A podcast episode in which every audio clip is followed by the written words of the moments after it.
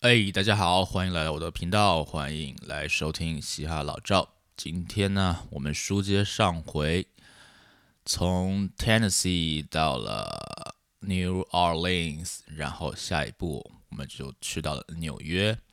我跟我的朋友告别之后呢，我就去到了这个地球、这个宇宙最大的城市——纽约市 （New York City）。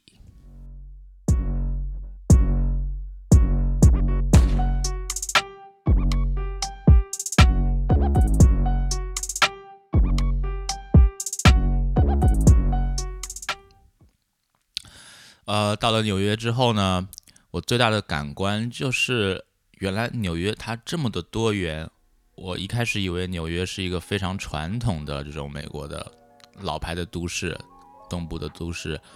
啊，就像我们电影里面看到的《教父》啊什么的，都是意大利人，或者说像电影里面演的一样。但是我去了以后发现，我靠，这边的西班牙裔比加州还多，这是我特别震惊的。啊，我刚才住的酒店就发现，哎，现在小姐姐就是这个讲西班牙语的。然后我出门，呃，过桥嘛。其实我先解释一下，我当时没有住在纽约，我住在新泽西，大家就可以理解为上海浦东、浦西这样的概念。浦西那就是纽约，然后浦东就是新泽西，它就是一江之隔，但是完全是两个地方。啊，新泽西的房价呢，物价、酒店什么都会比。纽约曼哈顿要便宜很多，因为新泽西过河的话，它就是曼哈顿，就是最纽约最繁华的地方，所以我当时选择住在新泽西，这也是一个朋友推荐的啊。而且我住这个地方也很有意思，这个我后面会讲。呃，当然就是刚到了以后就特别新鲜嘛，啊，放下行李，然后就准备出去逛逛。然后就问这个前台小姐姐说：“怎么到曼哈顿去啊？我也没租车啊，有什么公共交通吗？我听说这边地铁什么的很方便。”她说：“啊，这个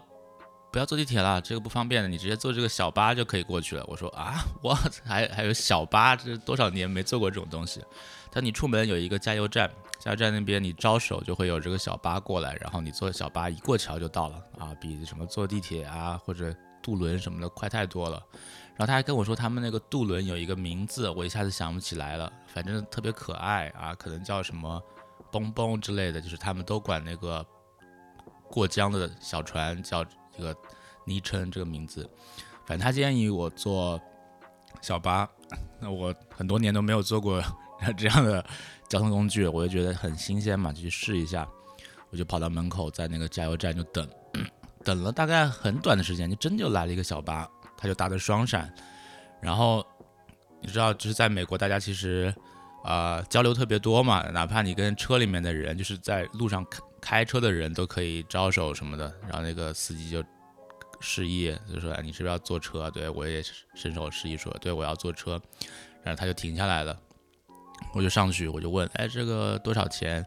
可以现金吗？因为他这肯定不能刷卡嘛，啊，然后我现金只有一个百元大钞，他说可以啊，然后这个好像是三块钱，你就上来吧，啊，然后，呃，等下再找你钱，因为现在呃车马上要开了，晃来晃去的也不方便。他这个车其实很小，就是类似于一个那种，嗯，比我们坐那种商务车要大一点，其实类似于那种依维柯啊。但它里面呢，大概能坐十几个人吧，就很小很小的一个小汽车，它都不是一个巴士了，就是像那种啊商务车一样。然后我就赶快坐下去，我发现这个车上的人全都是形形色色的啊，就是真的是很不一样，有点像逃难的感觉。我当时第一反应就是每个人都来自于不同的国家，然后大家都打扮的非常的啊普通。我只能这么说，就是没有人，啊，像电影里面看到的说啊，每个纽约的人都打扮得很漂亮、很时尚，怎么样？这个反而是很接地气，就真的像我们 去一个呃小城市，然后坐了一个小巴，坐了一个小汽车啊，去一个地方一样，可能像那种文艺电影里面，对我想到的文艺电影啊，做这种嗯。小巴、小汽车去，呃，一个风景很美的地方，但是哎，你要跟着当地人一起坐在这个巴士里面，这车上可能还有鸡呀、鸭呀，有人抱着箩筐啊什么，真的有点这种感觉。只是你把场景换到了啊，新泽西到曼哈顿的这个桥上嘛，然后嗯，我就坐在这个车上，然后过了这个桥，过了桥以后下来，他就已经到了曼哈顿了。当然，曼哈顿它是一个很长的一个区域嘛。我也是从这个时候才理解到啊，为什么这种西方国家它都会管市区叫做 downtown，它为什么叫 downtown？以前无法理解，但是到了纽约以后，我现在能明白了。因为纽约它曼哈顿是一个长条形的城市，在北边它叫 uptown，就上城区嘛，然后中间呢叫 midtown，然后再往下走就是 downtown，它真的就是像像这个方位一样的上中下。然后你越往下走，它其实越繁华嘛，所以到了这个 downtown 就类似于啊，就是我们看到的华尔街啊，然后很多那个电影里面描述的场景，它就在 downtown，所以我一下就理解了啊，原来很多这个关于市区的描述，它都是从纽约这边来的啊，果然人家这个是宇宙的中心啊，老牌城市。OK，反正我到了曼哈顿以后呢。其实是在 Uptown 的北边，其实是挺挺偏僻的一个呃市区的边缘。然后我一看这个地方叫什么，一看叫 Harlem，我觉得哦，Oh my God，这个不是 那个经常看到嘻哈电影里面哈林区吗？然后我当时一搜，说我一定要来纽约去地去的一个地方就是洛克公园。然后我一搜洛克公园，其实就在我步行大概八九百米的这个地方。我当时觉得哇，这是来的第一个一定要去打卡的地方，然后我就走，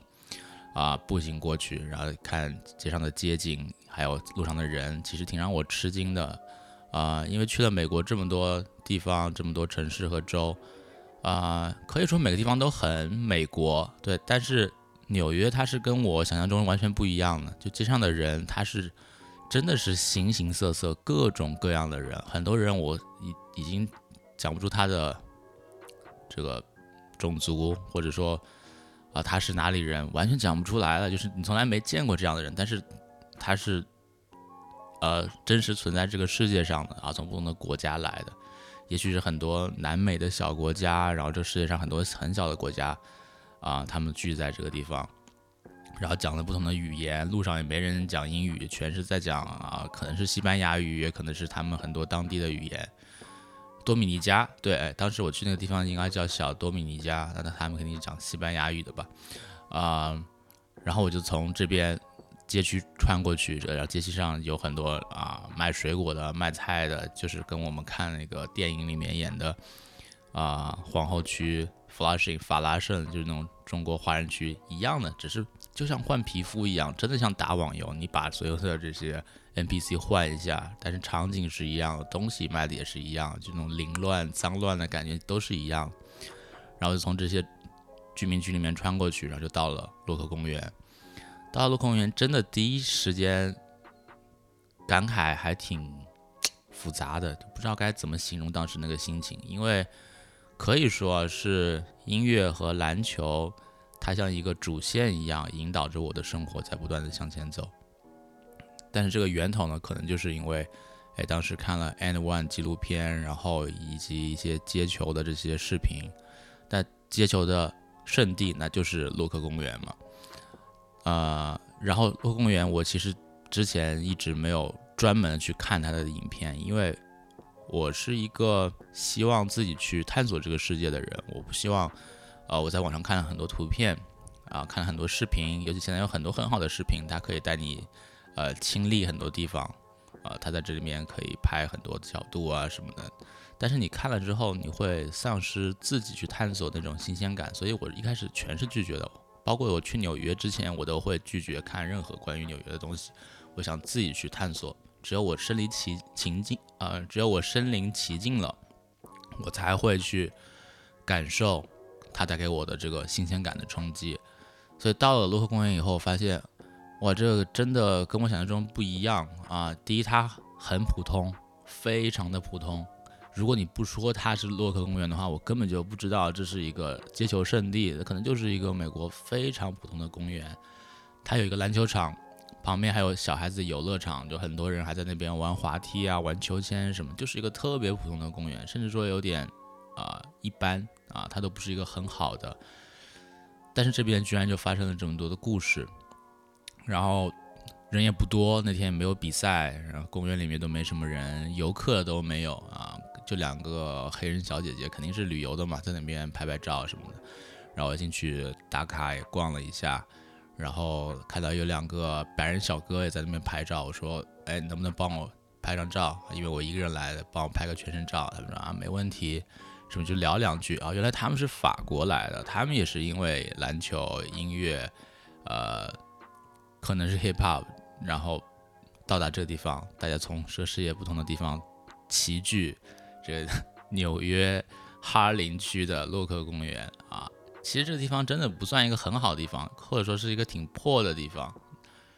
但是，哎，因为篮球或者说因为这种文化上的东西，让很多人从世界各地来到这边能聚集在一起，我觉得这是一个很有意思的事情啊。它是类似于一种集体意识的东西。啊，跟两个小哥告别之后呢，我就去上城区。啊，去哎，以及去 Midtown，然后去见我的朋友。嗯，在纽约还去了很多地方，比如说，呃，我想想啊，比如说中央公园，我很喜欢，真的非常喜欢。嗯，还去了大都会博物馆，在里面逛了很久，看了很多这些珍奇异宝，尤其里面真的有很多从中国。抢过去，或者说啊拿过去这些珍宝，里面有很多就是北齐时候的佛像，就是你站在那个佛像的面前，你会感受到它的那种能量啊。也许这是一种主观的了啊，就是自己给自己加戏什么。但是对我来说，我能感受到那种能量，很神奇。然后它里面有很多兵器，这个是我建议大家去看的。我比较喜欢这种武器啊，盔甲啊。刀枪剑戟啊，斧钺钩叉，呃，斧钺钩叉什么的，它里面当然没有那么多中国的兵器，它有很多欧洲的以及日本的兵器，所以我特别推推荐，如果你是一个军事迷的话，可以去大都会博物馆看一下里面的这些藏品。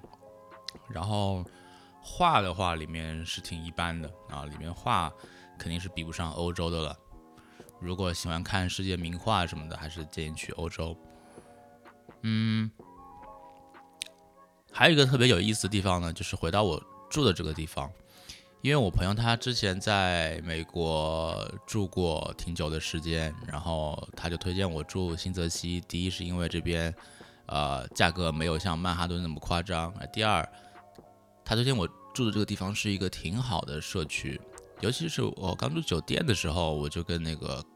呃，前台就聊说这边怎么样啊，治安什么？他说这边很好啊，这边是你们亚洲人的富人区。我说啊，我，然后后来我就去看那个 Google Map，我打开 Google Map，上面全是韩文，你能想象吗？就是一个美国地图上它会出现韩文，这是我第一次见。就是当然可能很简单，很简单啊，就是商家他把自己的名字。全部都改成韩文，他英文一个字都不写，应该也是可以的。他是很聪明那种做法，但是你可以想象他为什么这么做呢？因为他已经不需要这个啊会讲英语的客人了，他他只要韩国客人就够了。后来我就知道哦，原来我住的地方这个叫 Fort Lee，它是呃东海岸或者说纽约这边一个亚洲人的富人区，主要是由韩国人和日本人组成的。而且这边那些街区有的地方就真的特别特别像韩国、日本，他就真的把美国给改造成了这种日本、韩国那种感觉，那种小街道啊、矮矮的房子，